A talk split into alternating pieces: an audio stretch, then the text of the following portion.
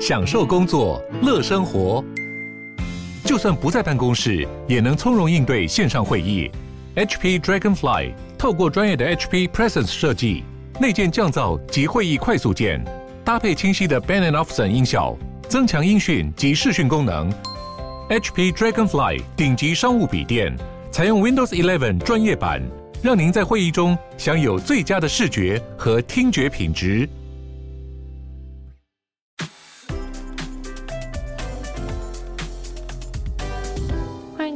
鲨语，带你关注那些有流量却没声量的有趣资讯，用十分钟零碎时间，一起跟上这个永远跟不上的世界。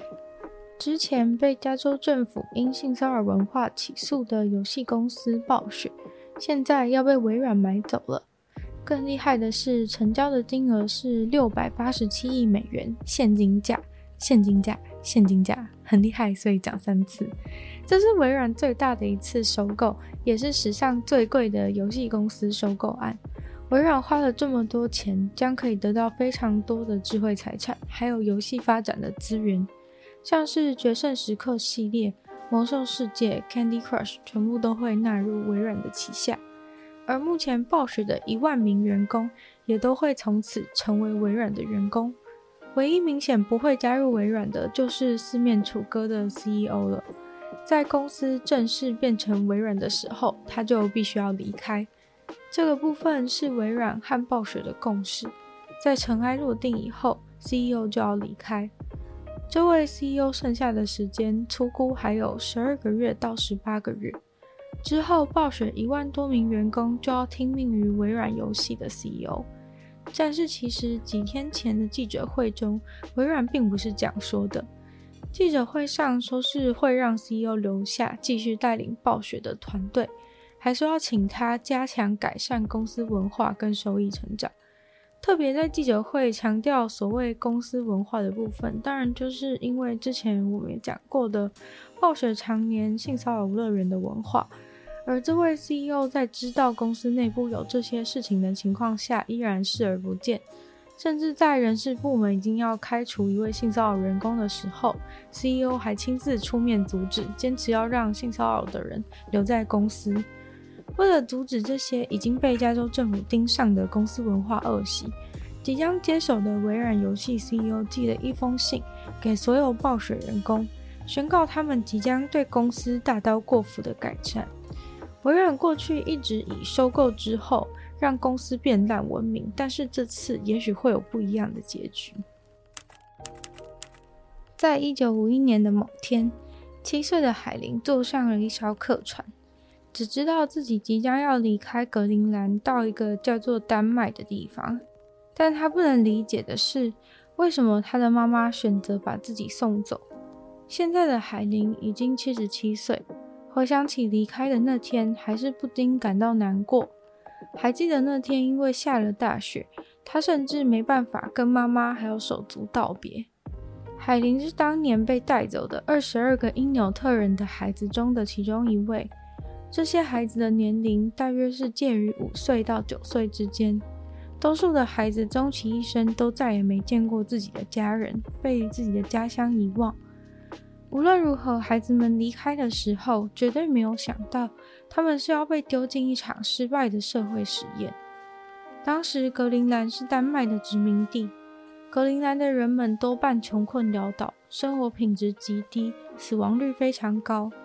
而丹麦把这些小孩带走的原因，是为了要做小小丹麦进步实验，让这些小格陵兰人成为知识分子，做他们格陵兰的好榜样。丹麦政府认为他们有义务要让这个冰天雪地的殖民地现代化。当时释放殖民地的风潮已经在全球蔓延，丹麦知道他们迟早得放格陵兰自由。所以，丹麦希望让格陵兰进一步一点，才方便未来继续榨取他们的资源。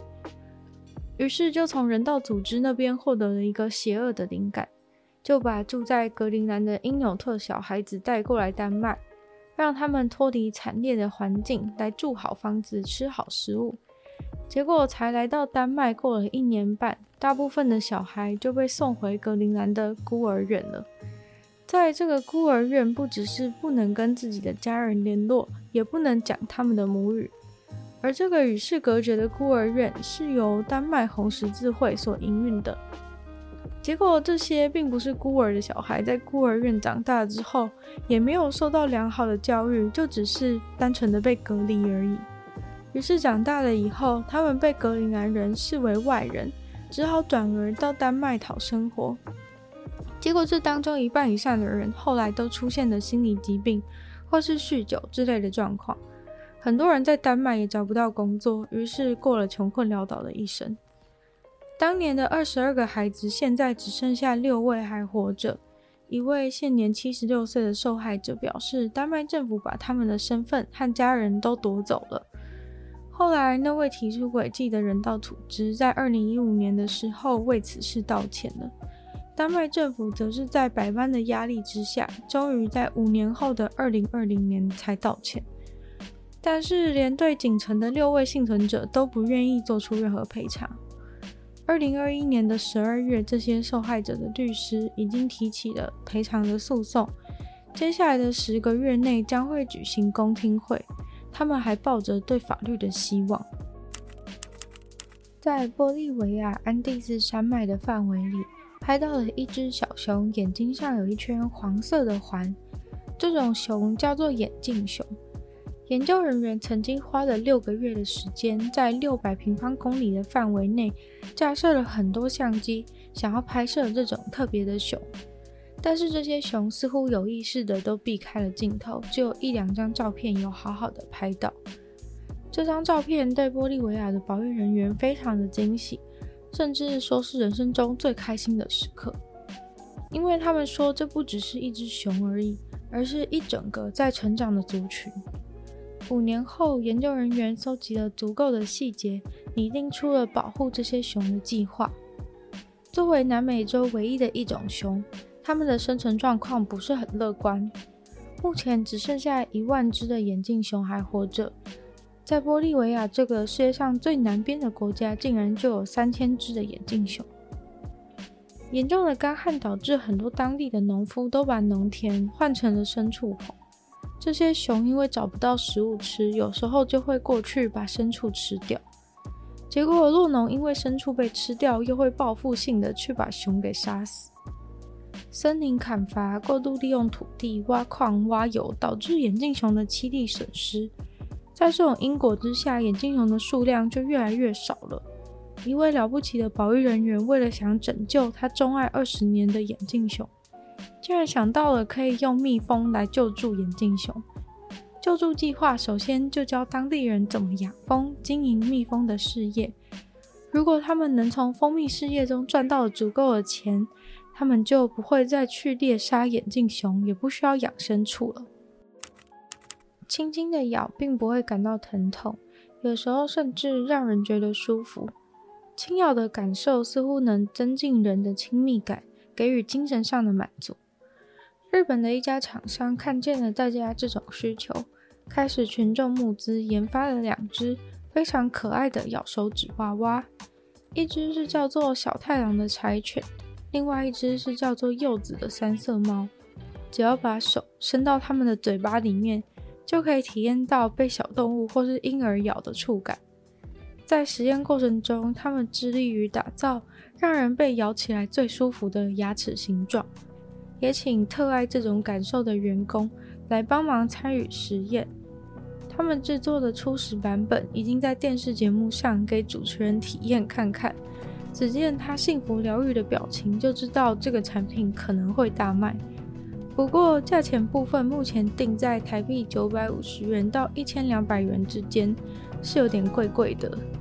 今天的鲨鱼就到这边结束了，再次感谢订阅赞助的会员 KUN 毛毛、虽然秋生、黑牡丹、ZZZ 还有 L G 的赞助。那有其他想要赞助我的朋友，非常欢迎在下方黑船链接可以看到有不同会员等级，还有不同的福利。那就希望大家可以继续把鲨鱼分享出去，可以在 Apple Podcast 留星星，写下你的评论，然后可以继续收听我的另外两个 Podcast，女友的纯粹不理性批判，或是听说动物，然后呃也可以订阅我的 YouTube 频道，是追踪我 IG。那就希望鲨鱼可以继续在每周二、四、六顺利与大家相见。那我们下次见喽，拜拜。